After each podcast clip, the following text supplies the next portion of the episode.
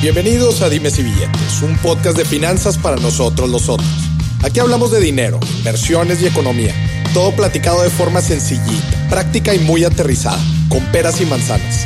Yo soy Maurice Dieck, un fiel creyente de que necesitamos educación financiera para tomar mejores decisiones en nuestra vida. Y también creo firmemente que juntas la educación e inclusión financiera son pilares fundamentales para que todos tengamos una vida mejor. Así que prepárate. 3, 2, 1. Empezamos. Bienvenidos al episodio número 17 de Dimes y Billetes. ¿Cómo, cómo han pasado? ¿Cómo han pasado los episodios? Me acuerdo, empezamos en enero 2000, 2019. Ya vamos en el episodio 17. Me da muchísimo gusto a todos los que nos han acompañado y, han, y, han, y se han mantenido eh, fieles a todos los episodios que han transcurrido. Y hoy tenemos un tema caliente para nuestra realidad, para nuestros tiempos, con el tema tu Instagram como negocio. Se dice mucho en las redes sociales, se utilizan para muchas cosas, para entretenimiento, para generar contenido, pero la posibilidad de usar las redes sociales como negocio propio, ojo, no estamos hablando de tener un negocio y utilizar las redes sociales para promocionarse. Eso es, una, eso es una posibilidad y es una forma de marketing, de publicidad que las empresas ahora utilizan como un medio diferente para poderse promocionar. Pero ahorita estamos hablando de tu Instagram como negocio para ti mismo. Como tú, sin tener un negocio, puedes empezar uno a través de las redes sociales y ahorita pues estamos hablando específicamente de Instagram. ¿Y con quién mejor que juntarse para hablar de este tema que con Roberto Martínez Roberto, muchísimas gracias por aceptar esta invitación. ¿Cómo estás? Muy bien, Maurice, muchas gracias por invitarme a tu podcast. Un honor estar aquí. Este, ya, estuviste en el mío y ahora me toca aquí. Sí, para los que no han, contigo, para los que no han escuchado nuestro episodio en creativo, ¿qué número es? Tu episodio como es creo que el 43, 42. Ahí por los 40, chéquense el, eh, el, episodio que grabé con Roberto. Roberto, tú eres uno de los pioneros en todo esto. Tú empezaste hace años. Sí. Hace años cuando cuando Instagram... Todavía no existía. Yo empecé en el 2009, güey. 2009. Eh, hace, hace 10 años. En YouTube. El, me acuerdo perfectamente porque empecé el 12 de octubre del 2009. Y me acuerdo que era el 12 de octubre porque es el día que se descubrió América. me acuerdo muy bien de eso. Y también porque el, siguiente año, en el 2010, yo cumplí 18 años y compré mi dominio robertomartinez.com. Y de hecho mi cuenta de Twitter sale como fecha de creación 12 de octubre del 2009. 12 de octubre. Ahí fue cuando dije, esto tiene algo ya, tú, eres como, como bien dije, Roberto es pionero en todos estos temas de generación de contenido a través de redes sociales. Y por eso dije, me tengo que juntar con él para hablar de este tema. Es un tema que los jóvenes, eh, todos nosotros, tenemos muy presentes, muchos tenemos la inquietud de cómo empezar a generar contenido. Y, y más importante también, bueno, no, no, más importante, pero igual de importante es cómo poder monetizar toda esta creación que estoy haciendo a través de redes sociales para fondear esta causa o este proyecto que estoy empezando, ¿no? Entonces, pues bueno, ahorita Roberto nos va a platicar sobre su historia, solamente lo quería introducir. Roberto lleva años en esto.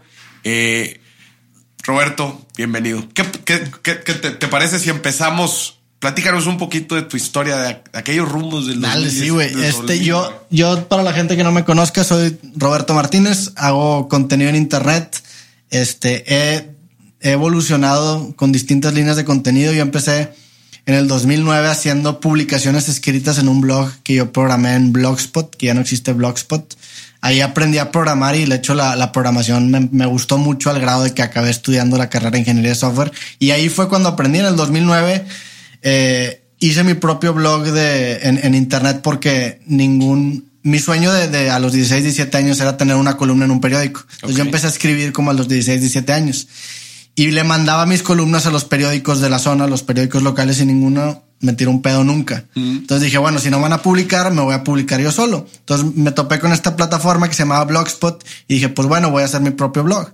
Estuve como tres meses, aprendí a programar, me metí mucho al tema de HTML, JavaScript y, y me empezó a gustar mucho mm. y terminé de programar mi blog y empecé a publicar mis artículos ahí y me di cuenta que nadie leía mis artículos. O sea, los publicaba, pero pues no tenía visitas. No tenía visitas. O sea, nadie, nadie te consumía. Y en ese momento, 2009, 2010, me tocó la suerte de que apenas los blogs estaban empezando en Estados Unidos. Había bloggers como Philip DeFranco, como Ray William Johnson, que estaba muy fuerte en ese momento. Y dije, ahora le está bien interesante cómo estas personas, porque yo me acuerdo que veía, por ejemplo, a Philip DeFranco hacer un show de noticias en su casa en pijamas y que lo veían 200 mil o 300 mil personas. Y dije, güey, no mames, qué chingón. ¿Puedo decir maldiciones? Sí, sí, sí. Ah, bueno, de que, güey, no mames, qué chingón. este, yo quiero hacer lo mismo. Entonces empecé a migrar estos artículos escritos a videos. Y al principio me daba mucha pena, o sea, me daba mucha pena porque no quería que la gente se enterara.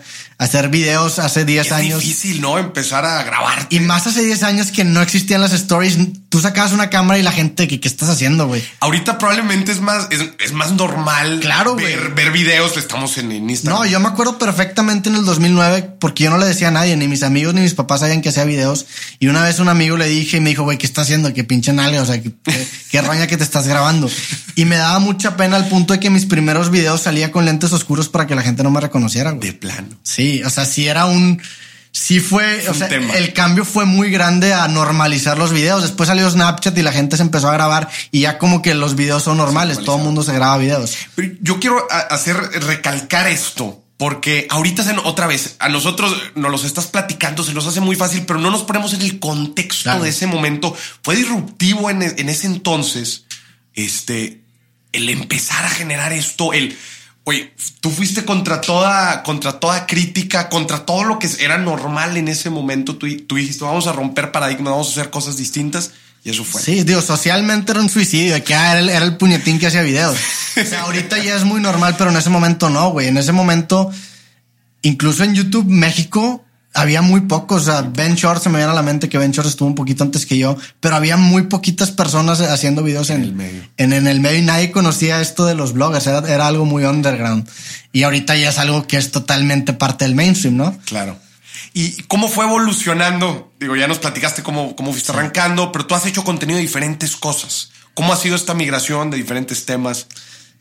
desde, desde los 16, 17 años yo sabía que quería vivir de contenido que generara en internet. Yo sabía, yo a los 16, 17 años ya sabía, estaba en prepa y tenía muy claro eso. Yo, yo quería graduarme ya teniendo un ingreso que generara por internet. ¿Por qué? Pues porque veía, por ejemplo, a Philip DeFranco que tenía 200 mil, 300 mil views y él, él vivía de eso, vivía de los anuncios en AdSense. Entonces mi, mi primera manera de intentar este, vivir de esto fue mediante los anuncios. O sea, yo hacía los videos, los videos los, los monetizabas con Google AdSense y aparte tenía el respaldo porque yo empecé un show de noticias y haz de cuenta que hablaba de tres noticias al día y esas noticias las guardaba o las hosteaba yo en mi propio blog. Entonces era una manera en donde la gente escuchaba mi video, veía mi video, consumía el ad, me generaba cierto dinero y después se metían a mi página de internet a leer las noticias completas de las que estaba hablando y también había ads ahí. Entonces esa fue como mi primera forma de intentar sacar dinero. Monetizar de, esto. Y me topé con pared porque la verdad es que AdSense paga muy mal, más en México, no, no te da lo suficiente para vivir. o sea, en, en, recibir mi primer cheque de 100 dólares me tardé seis meses, güey. O sea, no es sustentable. Y pues fue este, este, pues hablas de mucho de la evolución, pues fue eso, simplemente empezar a adaptar, buscar nuevas líneas de contenido y formas de monetizar hasta llegar a donde, hasta llegar a lo la que, tenemos tú y yo. Eh, mencionas algo bien interesante que, que tú siempre estabas buscando como esta forma de, de vivir del, del, del contenido, de lo que te gustaba hacer. Este, y es justamente el objetivo que yo tengo con este episodio yo hago contenido de finanzas y economía y siempre estoy buscando a la gente eh, ofrecerles nuevas formas de generar un ingreso, ya sea un ingreso residual, un ingreso, la gente puede estar trabajando, pero puede hacer esto por fuera, se puede dedicar a esto. Este es el objetivo de, de, este episodio justamente, ¿no? El, mostrar una nueva perspectiva de, forma en que podemos nosotros ganar, ganar dinero. Pero platícame, tú eres, tú dijiste, eres ingeniero en software. Sí. Nunca pasó por tu mente, oye, pues me voy a dedicar a probablemente trabajar en estas grandes empresas, este, muy famosas, Facebook, Google, no sé, como programador. ¿Por qué decidiste mejor dedicarte a hacer, contenido? Fíjate que, o sea, siempre era mi plan de, de, respaldo, era mi safety net, por así decirlo. Hay un libro que se llama, que me gusta mucho, que siempre hablo de él, se llama La negación de la muerte de Ernest Becker. Y este, en este libro básicamente te cuenta que el ser humano todo lo que hace lo hace por un miedo a la muerte que tiene profundamente. Bueno, mi motivación era, cuando estaba en prepa y en carrera, tenía un, un miedo muy grande a tener un trabajo normal, a, a, ir a una oficina, trabajar en hojas de Excel. y tener una, una, un horario, no sé, de 8 a 6. Yo no quería eso. Y ese miedo me empezó a motivar y a empezar a buscar distintas formas de poder sacar eh, dinero de lo que estaba haciendo en redes. Eh, este, digo, el, el, proceso fue muy distinto. Me empecé a dar cuenta, por ejemplo, con los ads que los ads no me generaban y ese, ese, ese modelo de negocios de, de explotar tus videos, intentar vivir de lo que te generen con ads no era para mí. Empecé a buscar distintas formas de sacar dinero y, y, me di cuenta que, por ejemplo, los eventos en vivo son una muy buena fuente de ingresos. El hecho de sacar productos físicos como libros o camisetas son otra muy buena fuente de ingresos. Y me, y me di cuenta de cómo con menos audiencia puedes sacar mucho más para vivir. Entonces creo que es eso, es uno tener un proceso creativo muy sano en el sentido de que no tengas muchos muchas manos metidas adentro del pastel para que con muy poco puedas sacar mucho. Puedas hacer mucho. Y es eso, o sea, creo que eso es lo que a mí me ha, me ha ayudado mucho. Por ejemplo, con los libros. Yo mi primer libro vendí como seis mil libros, que es una muy buena cantidad, pero si hablas en, en, en, en temas de, por ejemplo, si estás con una editorial con seis mil libros no sacas mucho dinero. Yo al tenerlo de forma independiente y al tenerlo 100% limpio, el proceso creativo, sí me dio un, un ingreso considerable. Claro. Oye, Roberto, nos platicaste ahorita ya de la evolución. Este, me gustaría hablar de, del estado actual. Okay. Por ejemplo, ahorita tú ya has amasado una importante cantidad de audiencia que a final de cuentas el negocio en redes sociales y en Instagram es tú generas una audiencia Sí. y esa audiencia tú le vendes productos y servicios, ¿no? Y así es como funciona la, la monetización. Eh, ¿Cómo llegaste a generar? Eh, vamos a empezar. Ahorita, ahorita pasamos a los productos y servicios Claro. que puedes vender en redes sociales. Vamos a empezar a la audiencia. ¿Cómo lograste a través de estos años? ¿Qué, se- qué, qué crees que hiciste bien para poder amasar esta, esta?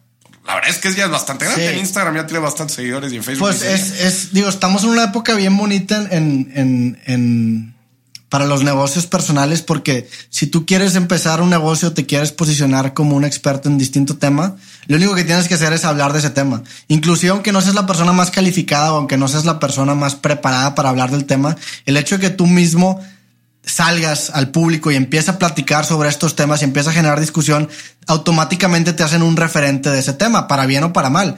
Entonces, ¿cómo empecé a amasar audiencia? Pues empecé a hablar, por ejemplo, de temas políticos y la gente me empezó a ubicar mucho con los temas políticos. Después empecé a hablar de temas de creatividad y la gente me empezó a posicionar con temas creativos, aunque yo no tuviera experiencia política, aunque yo no tuviera tanta experiencia en, en el ámbito de la creatividad. El hecho de que tú empieces a hablar de estos temas, la gente te empieza a ver como un referente incluso ese feedback que te da la gente te empieza a hacer crecer a, a ti como persona. Yo a lo mejor no sabía nada de política cuando empecé mi línea de, de videos políticos, pero al final de la serie sabía mucho más de lo que sabía ahora. Yo a lo mejor cuando empecé a hacer mi podcast creativo en el episodio 1 no sabía nada de los procesos creativos, pero ahora 45, 46 episodios después tengo dos libros publicados, he hablado con 46 personas que viven de su arte y eso me ha nutrido de cierta forma. Entonces, e- e- es eso, o sea, cómo generas una audiencia simplemente hablando de los temas donde te quieres posicionar. Si tú quieres ser un líder de opinión de lo que sea que te interese, tú de finanzas, solamente empieza a hablar de eso y la gente con, con intereses similares te va a empezar a posicionar y lo bonito es que empiezas a generar una audiencia a la que después le puedes ofrecer productos y servicios. Y hay algo ahí muy interesante, Roberto, porque hay un,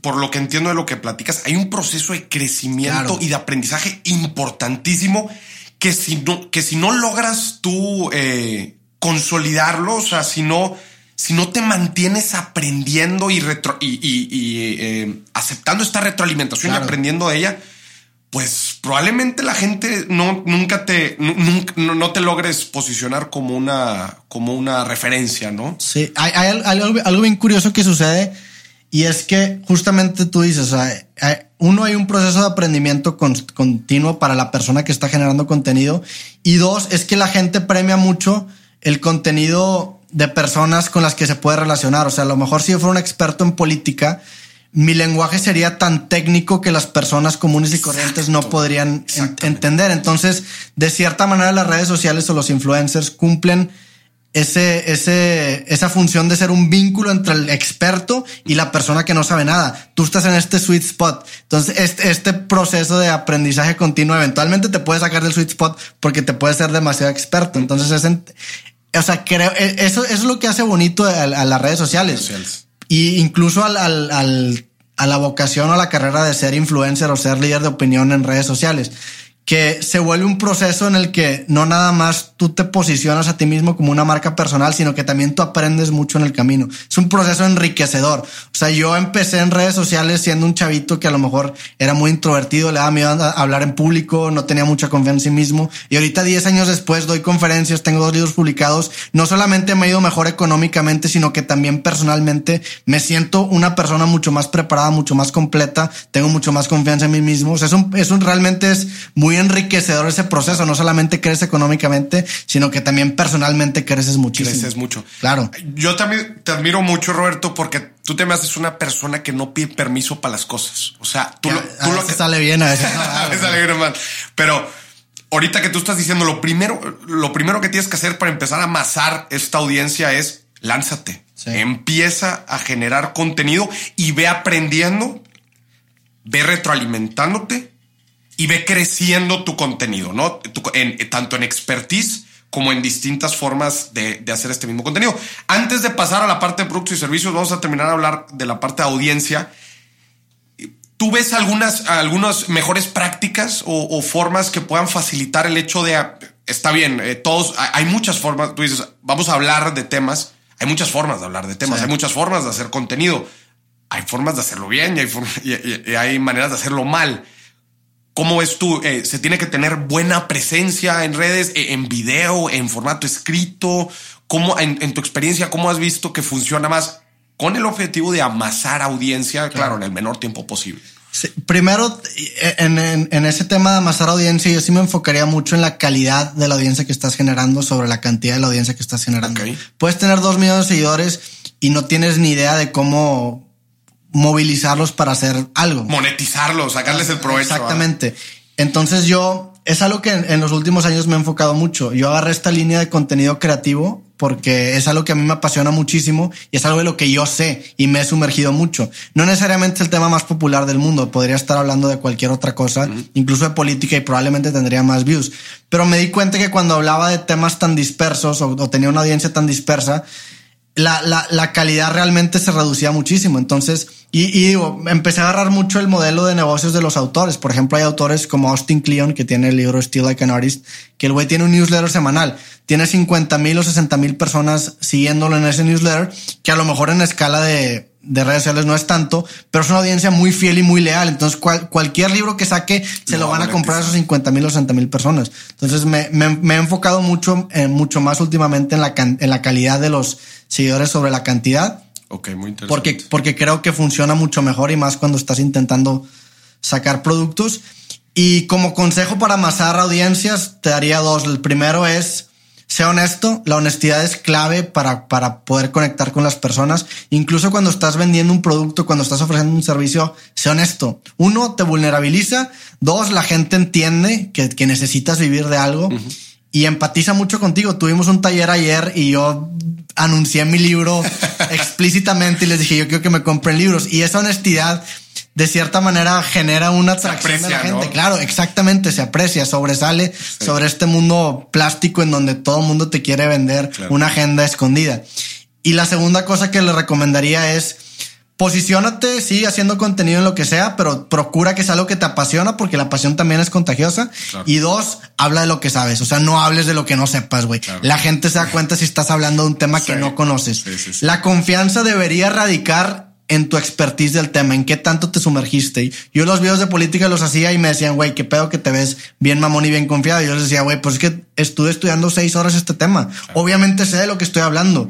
Lo mismo te pasa a ti con finanzas. Eso ahí debe erradicar tu confianza en, en, la investigación. Me, me, llama mucho la atención lo que dices de la pasión, porque la gente, fíjate que, y es de la retroalimentación que yo, yo tengo, este, cuando las cosas las dices por compasión, la gente lo transmites. Claro. Y a la gente eso lo contagia. Y hace cuenta que es un mensaje muy, muy distinto que si lo dijeras normalmente. Totalmente. ¿Verdad? Sí, claro. Y oye, y otra vez, siguiendo hablando aquí de la, de la audiencia, el, el, tema del formato. ¿Tú crees que es importante el formato? Mucha gente me pregunta, oye, quiero empezar a hablar de comida. ¿Qué me recomiendas? ¿Videos, blogs escritos? Eh, podcast. ¿Tú qué recomendación darías? Pues definitivamente el formato es importante. Depende de siempre tienes que analizar qué métrica quieres explotar. ¿Cuál es la métrica que, tú estás considerando? Oye, quiero considerar views. Ah, bueno, pues agarra un formato que sabes que funciona para views. Oye, quiero considerar, este, no sé, eh, a lo mejor que, que, mi contenido sea mucho más profundo y de un insight mucho más grande del tema que esté hablando. Bueno, entonces a lo mejor un video de un minuto no es para ti, mejoras un libro. O sea, es, es eso. Yo le recomendaría mucho a las personas que están metiéndose en redes sociales que escojan una métrica y, optimicen su contenido para obtener el mejor resultado de esa métrica. Y no tiene nada de malo si tu métrica es views. Se vale, yo lo he hecho en el pasado. Si tu métrica es views, ese mensaje adáptalo para que optimices a views. Si tu, si, tu métrica no es views, pues bueno, eh, cuando estás creando un libro, a lo mejor tienes que estar consciente que lo que no, que lo que no estás buscando es views. Entre, entre más métricas consideres, más aguado se hace tu producto. Si, si, quieres clavarte 100% en views, bueno, ve las tendencias, ve lo que se está, ve lo que está pegando e intenta modificar el, el, no el mensaje, sino el formato para que tu mensaje se transmita. No tiene nada de malo modificar el formato. Ya. Y sí, el tema de la viralización, pues eso es todo un rollo que vamos a ver si, si hablamos en este o en otro episodio. Bueno, ya imagínate la persona que nos está escuchando ya se, se lanzó, se echó el clavado, empezó a generar contenido y ya empieza a generar audiencia. Como tú dijiste, no importa la cantidad, lo importante es la calidad. Es lo, más, es lo más importante. Ya empiezas a tener eh, mucha o poca audiencia. Y ahora llega el momento importante. Pues todos tenemos que vivir, todos tenemos que comer. El momento de monetizar esta audiencia. Ahorita tú hablabas muy interesante de los diferentes modelos que hay para monetizar audiencias en redes sociales. Ahorita tú nos hablabas de un, de un newsletter, una, suscripción que puede ser gratis, pero luego les puedes vender algo, de tener diferentes productos, tener cursos. ¿Cómo ves tú el tema? ¿Cómo categorizarías el tema de la monetización? Yo lo que me he dado cuenta eh, con estos 10 años que llevo en redes es que la mejor forma de monetizar tu audiencia es con productos personales o conferencias. Pero yo, yo me iría más por el tema de productos personales. Yo tengo en mis redes sociales con todos mis videos 150 millones de reproducciones en todos los videos y no he sacado dinero. Es más, he perdido dinero. no, sé cuántos miles de pesos he invertido en publicidad. O sea, realmente esos 150 millones de, visitas no me han generado a mí una ganancia. al contrario, es una inversión. Entonces yo diría, o yo le recomendaría a la gente que se alejen de ese modelo que creo que es el, el, que todo el mundo tiene en la cabeza cuando dices, ah, vives de internet, YouTube te paga. Que YouTube te paga. O sea, eso es mentira. Y si vives de eso, estás bien jodido. O sea, incluso las, los, los influencers de alto calibre que tienen millones de seguidores, que tienen ese modelo, probablemente ganan menos que tú y que yo, porque no es un modelo uno muy seguro porque los, el, el, revenue que te dan los ads varía mucho de la temporada. Por ejemplo, un ad te paga mucho más en diciembre que en enero porque en diciembre hay tanta demanda de anuncios que, que los anuncios son muy caros. En, en, enero, como nadie está anunciando, pues ganas muy poquito. Entonces, primero que es, primero que nada eso, es muy variable el, ingreso que tienes. Este, yo lo intenté, la verdad no pude y necesitas millones y millones de views para poder hacer un ingreso, un ingreso, un ingreso considerable que en mi, que en mi caso no es lo, no es lo que yo quiero hacer, porque pues en ese caso tu métrica para, para hacer tu contenido sería visitas y pues no quiero hacer un, video muy amarillista. Eh, los productos personales, eh, cuando tú los creas o cuando tú los desarrollas son muy buenos porque uno te sale muy, muy barato desarrollarlos. Si tú tienes el capital, inviérteslo tú todo y mantén tu proceso creativo muy sano. O sea, no, no, no metas gente cuando no, no necesites meter gente yo soy muy de la idea de hacerlo todo independiente, que incluso a veces me sale bien, a veces me sale mal, a veces es una virtud, pero a veces es un defecto. Batallo mucho en delegar tareas, por ejemplo. Este, pero eso es lo que me ha permitido con menos poder vivir bastante cómodo. Hay una teoría de un güey que se llama Kevin Kelly que dice que nada más necesitas mil fans verdaderos. You only need 1000 true fans que te compren todo lo que saques. Todo lo que saques. Si tienes un proceso creativo sano con esos mil fans, puedes vivir. Entonces eso, este, Sí, creo que esa es la pregunta, ¿no, güey? Ya. Sí, sí. Mil fans, no más. Porque la gente hay veces dice, oye, para en verdad poder sacar una buena cantidad de lana, lo suficiente para vivir en redes sociales, pues y, ven las cuentas, necesito millones de seguidores. No, solamente, y, volvemos otra vez a lo que tú decías, del más bien la calidad de tus fans y del contenido. A mí me gustaría agregar en esta parte de, de monetización el proceso de escuchar muy bien a tu audiencia. Cada, cada tipo de audiencia tiene diferentes expectativas de tus productos, ¿no? Por ejemplo, un médico que dice, oye, ¿sabes qué? Voy a empezar a, voy a abrir mi canal de, de, Instagram y voy a empezar a vender. Pues sus modelos probablemente son distintos, ¿no? Él lo que quiere es atraer gente a hacerse, eh, pues no sé, los, los servicios que esto ofrezca a un nutriólogo que quiere probablemente vender sus recetas, a una persona de fitness, a un financiero, a una persona de, de, procesos creativos, a una persona de política. Pues cada quien, probablemente sus productos o formas de monetizar van a ser distintas. Yo lo que, lo que agregaría aquí, le diría a la gente es, hay que escuchar a tu público. Tu público te lo va a pedir. Claro, y entender que qué audiencia es la que más predomina en ti. También. A qué audiencia incluso estás buscando. Sí, claro, es entender el seguidor. Exactamente. Por ejemplo, yo desde que empecé a hacer contenido, ¿qué me pedían? ¿Libros? ¿Cursos? ¿Herramientas? Esas eran las tres principales cosas que me pedían. Entonces, escuchando, pero tienes que estar, tienes que estar con el oído en tu cliente, en tu cliente y ver cómo tú puedes empezar a generar estos productos y servicios que después les puedas vender. Claro. Hay un tema bien interesante aquí, Roberto, el tema del, de largo plazo. ¿verdad? Obviamente, todos buscamos generar prosperidad para el largo plazo. No queremos que nos vaya bien ahorita, no queremos que nos vaya bien en una, bien en una página, en, en una red social y que de repente nuestra audiencia se caiga o dejemos de interesarle a la audiencia porque si se nos cae la audiencia, se nos caen las ventas. O no nos queremos quedar sin productos o productos que, pasen de moda, digamos, y ya no tengamos que venderle a nuestro público. ¿Qué recomendaciones darías? Tú llevas ya años en esto. ¿Qué recomendaciones darías para mantener este negocio de las redes sociales para el largo plazo?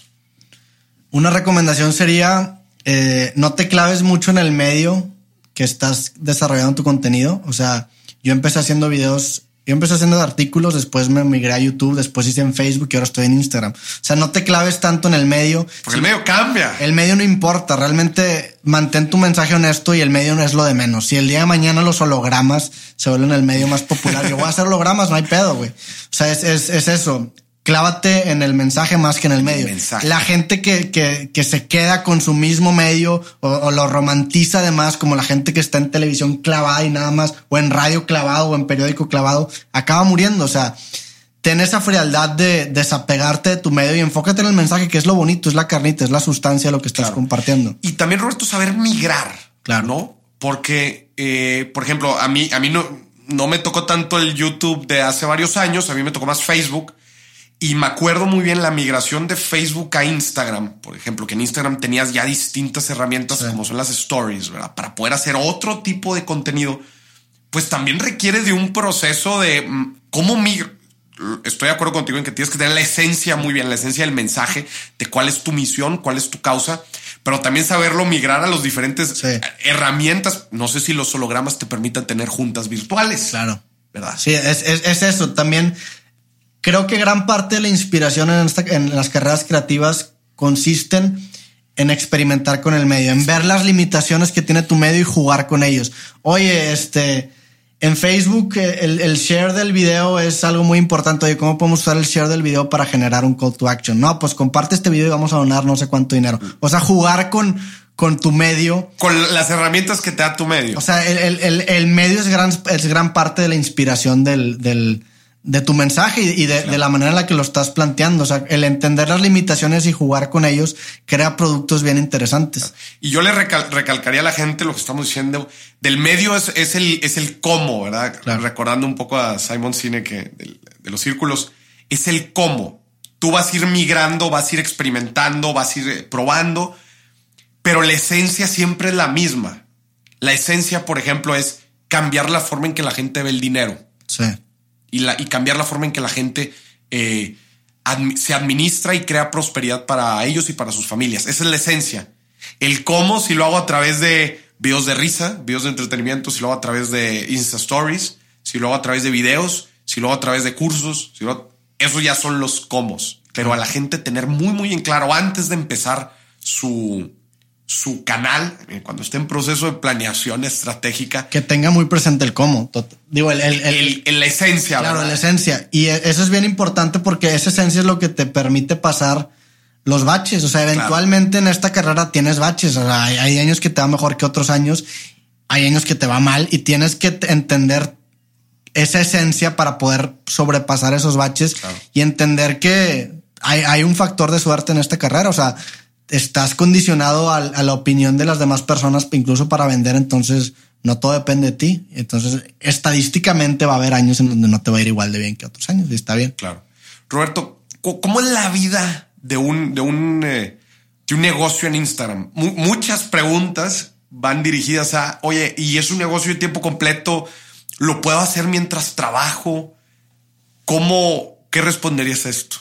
Pues es una vida muy interesante porque en mi caso mi trabajo está muy relacionado con mi tiempo libre. O sea, todo el tiempo estoy trabajando en el sentido que todo el tiempo estoy pensando en maneras de crear contenido o maneras de monetizar algún o crear algún producto o monetizar de cierta manera alguna línea de contenido que estoy haciendo. Entonces, pues sí, es, es un trabajo de tiempo completo. Realmente yo no siento nunca que paro de trabajar. Este, todo el tiempo estoy pensando en, en, en esto, es lo que me apasiona, porque creo que muchas, muchas, muchas personas cuando te preguntan esto ven a las redes sociales como un fin, como un, oye, ¿sabes qué? Tu propósito final es crear videos, pero realmente las redes sociales son un medio para llegar a un fin mucho más grande. Entonces, si tu fin está tan ligado a ti, pues todo el tiempo estás pensando en ese fin y tu medio eventualmente, o sea, tu medio inevitablemente también va a estar orientado a ese mismo fin. Como que es muy difícil separarte a ti de, de eso que quieres lograr. ¿Me claro.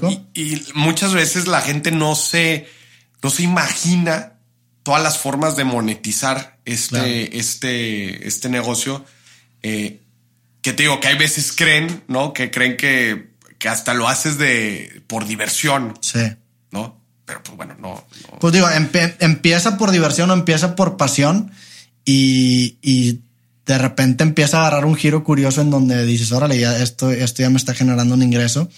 Y también, y, y está bien también verlo así, o sea, hay mucha gente que a lo mejor eh, que se dedica al medio que, que, solamente quiere verlo como algo romántico, que siempre te estás divirtiendo y siempre te la estás pasando bien. Y hay veces en las que no, o sea, hay veces en las que sí lo tienes que analizar fríamente como un, como un negocio. Como un negocio. Oye, este mes no me fue bien, ¿qué puedo hacer? Oye, pues no, tienes que hacer más contenido de ese estilo. Oye, pues no me gusta tanto ese contenido. Pues bueno, es un negocio. O sea, tienes que tomar a veces algunas decisiones con las que no estás 100% de acuerdo porque esto también lo tienes que ver como un, negocio. como un negocio. Tienes que tener la frialdad de verlo como un negocio y decir, bueno, voy a hacer esto para tener más views y después hago esto para mí. Eso es un modelo que hace mucho, por ejemplo, James Franco. James Franco hace tres películas y dos son comerciales y luego hace una película que nadie ve de un poeta gay que lo quería hacer, güey. O sea, es, eso también. Es su, es su medio para O sea, poder hacer lo que a él le interesa. Exactamente. O sea, hace dinero para hacer arte y no hace arte para hacer dinero. Ya. Eso a mí me gusta mucho. Entonces, pues sí, colaboras con marcas a lo mejor que no te enamoran 100%.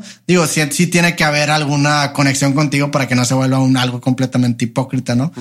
Pero, pero Es- esa es otra forma que de, eh, de- de monetizar que creo que no habíamos mencionado. El, el colaboración con marcas. Colaboración con marcas, porque acordémonos que el primer paso es generar la audiencia, ¿no? Ya que tienes la audiencia, este, pues ahora sí que te convertiste ya en, en un canal de televisión prácticamente. Entonces, como cualquiera se quiere publicitar en el canal de televisión, cualquiera se va a querer eh, promocionar en tu canal para llegar a estas personas que tú has que tú has abarcado, ¿no? Entonces, bueno, pues esa es otra Eso es, forma. eso es una for- es la forma como más fácil de monetizar, pero creo que es la más a corto plazo, definitivamente, porque si haces un anuncio con una marca, te pagan en ese momento y, y se acabó. y probablemente estés desgastando a tu audiencia. O sea, el, el hacer anuncios desgasta a la audiencia. Si te vuelves una maquinita de anuncios, Estoy estás- viendo puro anuncio ya. también, también porque pueden eh, dudar de tu veracidad. Claro. Decir, oye, fíjate que yo seguí a esta persona porque era objetiva y ahorita ya no estoy tan seguro de que lo que me esté diciendo en verdad lo está pensando él. O sea, ya se está Exactamente. pagando, ¿no? Entonces, Y aparte, como, como la conexión no es tan fuerte, como por ejemplo si tú sacas un libro y lo empiezas a vender, se ve un poco, o sea, es, es, es, es algo muy a corto plazo. O sea, definitivamente la mejor manera o los anuncios 2.0 son anuncios en donde tú, tú eres socio del producto que estás haciendo o que estás vendiendo o tú creaste el producto. Eso es lo ideal. Eso es lo más sano, es lo más honesto y es lo que más te genera ingresos a largo plazo. Si estamos hablando de a largo plazo, el, por ejemplo, el hecho de sacar un libro es algo que uno tiene fecha de caducidad, lo puedes vender todos los días de tu vida, este, se lo puedes vender a cualquier persona y puedes tener un supply infinito. O sea, es, es algo, es algo que, que te genera, es como una semilla que estás plantando. E incluso Dicen que la mejor publicidad para tu primer libro es sacar tu segundo libro. Cuando saques otro producto, ese primer producto te, también te va a acabar beneficiando. Son como semillas que estás plantando, básicamente. Oye, Roberto, y un, punto bien interesante de las redes sociales, yo que hablo, por ejemplo, de desarrollo económico y que a la gente le vaya mejor, las redes sociales vinieron a transformar la forma en que hacemos dinero. ¿verdad? Han bajado las barreras para tener un negocio han bajado las barreras para que los negocios se den a conocer. Eh, ¿Recomendarías tú, bueno, antes de entrar a esta pregunta, nada más me gustaría hacer la, eh, puntualizar que en, redes sociales puedes, puedes empezar de dos formas. Uno, como la que hemos dicho, de, tener, generar una audiencia y después generar productos y servicios para venderle a esta audiencia. Y dos, tener ya productos y servicios, tener un negocio y empezar en redes sociales para atraer gente a tu negocio. No es son como dos formas de, ver las redes sociales como un negocio. Pero en, justo en lo que se estaba platicando, que han bajado las barreras y han democratizado el conocimiento, han democratizado la forma de, dar a conocer un mensaje. ¿Recomendarías a todos entrar a redes sociales? Ya sea como marca personal o como un negocio que quiere publicitarte en, redes sociales? Yo recomendaría que sí, porque es una herramienta que está a disposición de todos y si tú no la usas, la va a usar alguien más y te va a sacar ventaja. Es como si tú me dijeras, Oye, güey, ¿recomiendas este usar coche para manejar al otro lado de la ciudad? Pues, güey, es un medio, es una, es un medio que usas para llegar más rápido a, tu destino. Es lo mismo con las redes sociales. Es un medio que estás usando para llegar más rápido a personas, a una audiencia. Entonces, si no la usas, pues, güey, te puedes ir en caballo a tu trabajo, pero vas a llegar dos horas después que el güey que usó carro. Entonces, definitivamente recomiendo a la gente que, que utilice las redes sociales. Y ahorita estabas hablando que hay dos formas de, entrar a las redes sociales. La primera es como nosotros, en donde empiezas a generar contenido y después vendes productos. Y la otra es la más tradicional para marcas, en donde ya tienen productos y quieren alcanzar una mayor audiencia mediante el uso de las redes sociales. Eso es algo muy curioso. Nosotros, o yo tengo una agencia de, marketing que se llama Por Ciento y trabajamos muchos con marcas eh, que tienen ese problema, por así decirlo, de, tienen productos o servicios y están buscando utilizar las redes sociales para, para alcanzar una mayor audiencia. Y, que, me gustaría aprovechar este espacio para también recomendar, que creo que es el caso de muchos emprendedores que, quieren utilizar las redes sociales. Eh, el principal problema que nosotros nos topamos con, con estas marcas es que sus redes sociales son puros anuncios o puro cómprame, cómprame, cómprame, cómprame. Entonces, para estos casos en donde tú tienes una marca y quieres alcanzar una mayor audiencia, si tú todo el tiempo estás bombardeando a la gente con anuncios, pues no le estás dando una razón para seguirte. O sea, es cómprame, descuento, cómprame, aquí hay oferta. O sea, es a la antigua. Claro. Que lo están haciendo a la antigua, ¿no? Entonces, ¿cómo poder usar las redes sociales para que te funcione o para poder alcanzar eh, a esas personas? Es mediante líneas de contenido. Vamos a lo mismo. O sea, ok tienes, imagínate, tienes una marca de, no sé, güey, de cosméticos. Si, si tu, si tu contenido en redes sociales es oferta en, el desmaquillante y oferta en la brocha, la gente no te va a querer seguir porque pues nada más le vas a estar anunciando. Si empiezas una línea de contenido tú como marca de cosméticos de, no sé, 10 tips para desmaquillarte rápido, 10 tips para no sé qué otra ya cosa. estás regalando algo al cliente. Ya, ya, estás, ya estás ofreciendo un valor al cliente o a la persona, entonces ya le estás dando una razón para que seguirte. Le estás dando un valor agregado con líneas de contenido. Una vez que ya tienes eso, y ahora sí puedes hacer la venta, que creo que eso es la, la manera correcta de entrar a las redes sociales siendo marca, ofreciendo valor poquito, que creo que Gary Vee le dice jab, jab, jab, y luego tiras el hook, que es, ahora sí cómprame. Que lo mismo, lo mismo haces tú o yo como con tus productos personales. Yo con mi newsletter lo que hago es que a la gente cada semana les mando un artículo que tiene que ver con creatividad, se los doy gratis. Y abajo pones, oye, si quieres apoyarme o si quieres saber más, compra mi libro. Entonces es dar valor para que la gente sienta un sentido de deuda contigo y te quiera pagar. Si nada más vendes duro, pues no te van a seguir Viéndolo, viéndolo en perspectiva con la televisión tradicional, pues nunca tenemos un canal de televisión en donde sean puros anuncios. Claro. La televisión te da el contenido, ¿verdad? Te da los programas y entre programa y programa te pone los anuncios, ¿verdad? Y en las redes sociales debe de ser igual. Tú, tú tienes que poner algo en la mesa para que la gente te busque seguir. Y ahora sí, ya después que la gente se va interesando más en ti, cuando le ofreces un servicio, pues ya vas a tener también haber generado esa empatía, ese, ese gusto, ¿no? También, y también la credibilidad, que era lo que estábamos platicando antes, ¿no?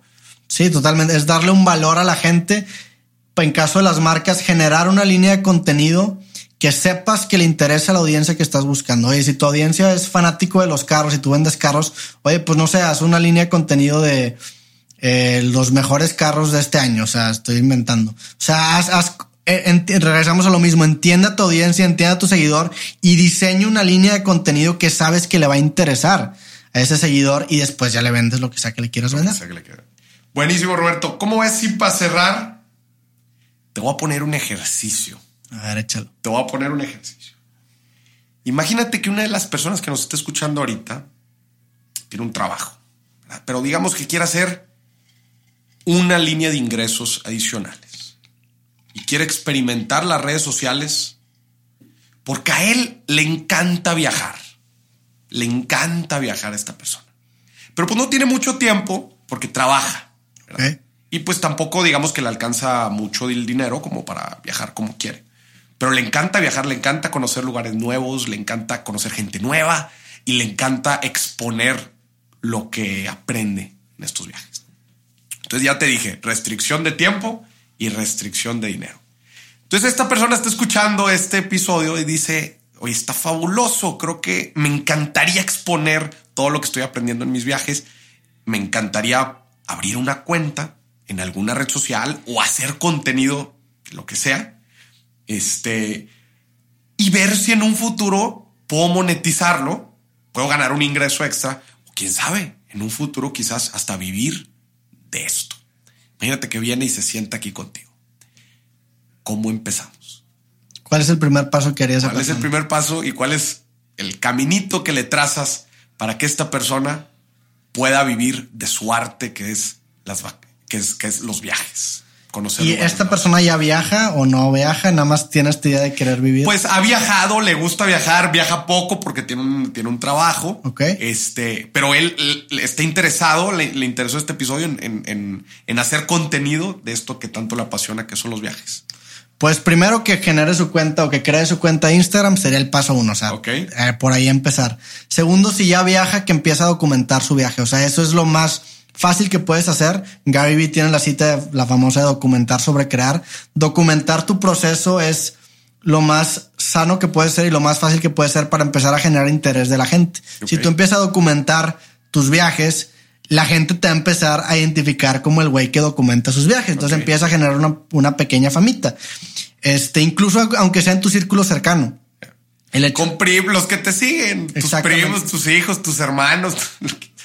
Eh, o sea, sería eso, literalmente empezar a documentar, empezar a agarrar experiencia en la cancha, que es documentar, o sea, hacerlos, hacer los stories como si te estuvieran pagando, porque eso empieza a generar tu portafolio. O sea, realmente, ¿cómo quieres aspirar a, llegar a, a, vivir de algo que no estás haciendo? O sea, es como si me dices, pues quiero tener un libro. Ah, bueno, estás escribiendo. No, pues, entonces, ¿cómo quieres tener un libro si no estás escribiendo? O sea, es, e, es eso. O sea, tienes que hacer el verbo antes de ser el sustantivo, sí, ¿no? El sustantivo, el escritor. O sea, tienes que empezar a escribir si quieres tener un libro, tienes que empezar a documentar tus viajes si quieres llegar a vivir de eso. Entonces, voy a dar una, una rápida, una, experiencia personal en esto. Este, cuando hice un viaje, eh, yo no me dedico a, hacer contenido de, de, viaje ni de lugares, etcétera. Yo hago contenido de finanzas y economía. Pero cuando hice un viaje, dije, oye, pues en este lugar que estoy, este, me encantaría documentar un poquito sobre los negocios, sobre la economía de este, de este país. Ahí me está pagando, pero algo que iba en mi línea de contenido y era algo que me interesaba, entonces yo lo hice por mi cuenta. Cuando empecé a documentar, hice, saqué algunos datos, cifras de la economía, los principales negocios, fui, grabé, este, pues varios ahí establecimientos, negocios, platiqué con gente, entrevisté, etcétera, ¿no? Por mi cuenta. Después regreso y resulta que me contacta una marca que me dijo que estaban interesados en que hiciera exactamente lo mismo, pero para su país.